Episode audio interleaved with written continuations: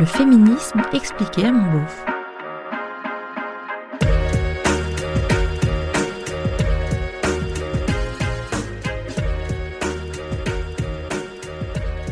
Franchement, je suis un peu perdu.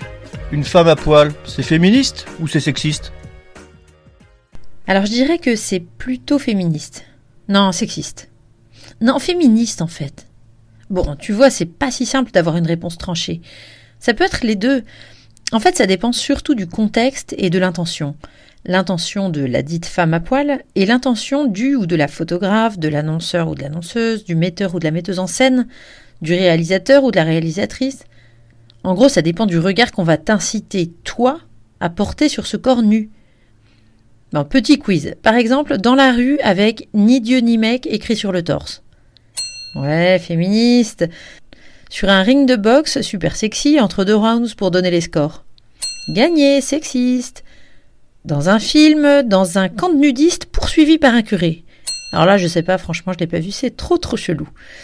Dans un porno entouré de pénis? Là, j'aurais tendance à dire sexiste, mais tout le monde n'est pas de mon avis. Ça mériterait une thèse complète, en fait. Bon, tu vois, c'est pas si simple, hein. Pourtant, à la base, une femme à poil, c'est juste une femme. Mais toute nue, c'est un corps, quoi. C'est donc pas la nudité en soi qui est féministe ou sexiste, c'est ce qu'on en fait. Si elle est choisie, elle peut permettre aux femmes de se réapproprier leur corps. Alors là, on va dans le sens de la liberté. Mais si elle est imposée, ou si elle est choisit mais contribue à asseoir les codes du patriarcat, comme dans la pub ou le porno mainstream par exemple, là il me semble que ça schlingue. Parce que dans ces cas-là, la nudité des femmes est très sexualisée, érotisée, et ce pour le regard de l'homme hétéro. C'est en partie ce qu'on appelle le male gaze. C'est-à-dire qu'on met ces corps de femmes à disposition des hommes, ou au moins de leurs fantasmes, de sorte que même les filles en grandissant, à force de voir des meufs à poil sexy dans tous les spots de pub, adoptent ce regard sur leur propre corps dont elles cherchent à faire avant tout un objet de désir.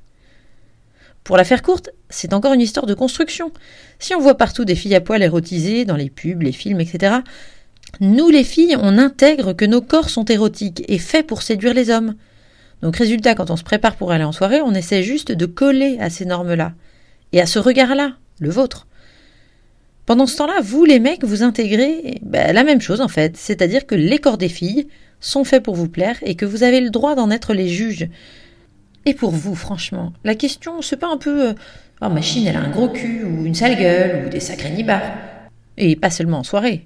Dans la rue, devant la télé, tout le temps. Je sais bien, j'en fréquente plein des hommes. C'est pour ça que certaines féministes, comme les fémènes, portent leur slogan sur leur torse nu.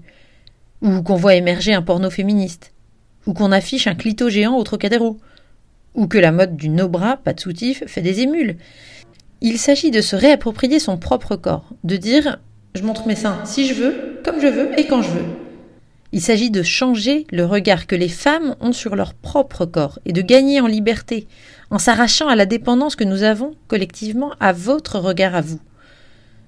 Et si on y parvient, n'ayez pas peur, la drague et la séduction ne disparaîtront pas. La meilleure preuve, c'est que dans nos sociétés, vos corps d'hommes ne subissent pas comme les nôtres cette sexualisation permanente. Et pourtant, on tombe sans arrêt sous votre charme, et même parfois, souvent, éperdument amoureuse de vous.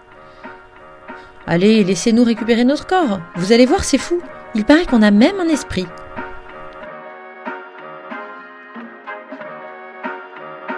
C'était le féminisme expliqué à mon beauf, un podcast d'Aline Baudré-Scherer. Si vous aussi vous vous questionnez sur le féminisme, si vous voulez savoir pourquoi les féministes ont du poil aux pattes ou portent un clito en pendentif, pourquoi elles plombent l'ambiance en soirée et ce qu'est la théorie du genre, si vous trouvez qu'elles en font trop et si vous avez envie de comprendre, posez-moi vos questions sur Instagram ou Facebook, Féminisme à mon beauf. Ah oui, et si vous pouvez ajouter des étoiles et des commentaires hyper sympas sur vos applis de podcast, ce serait vraiment hyper cool de votre part. À bientôt!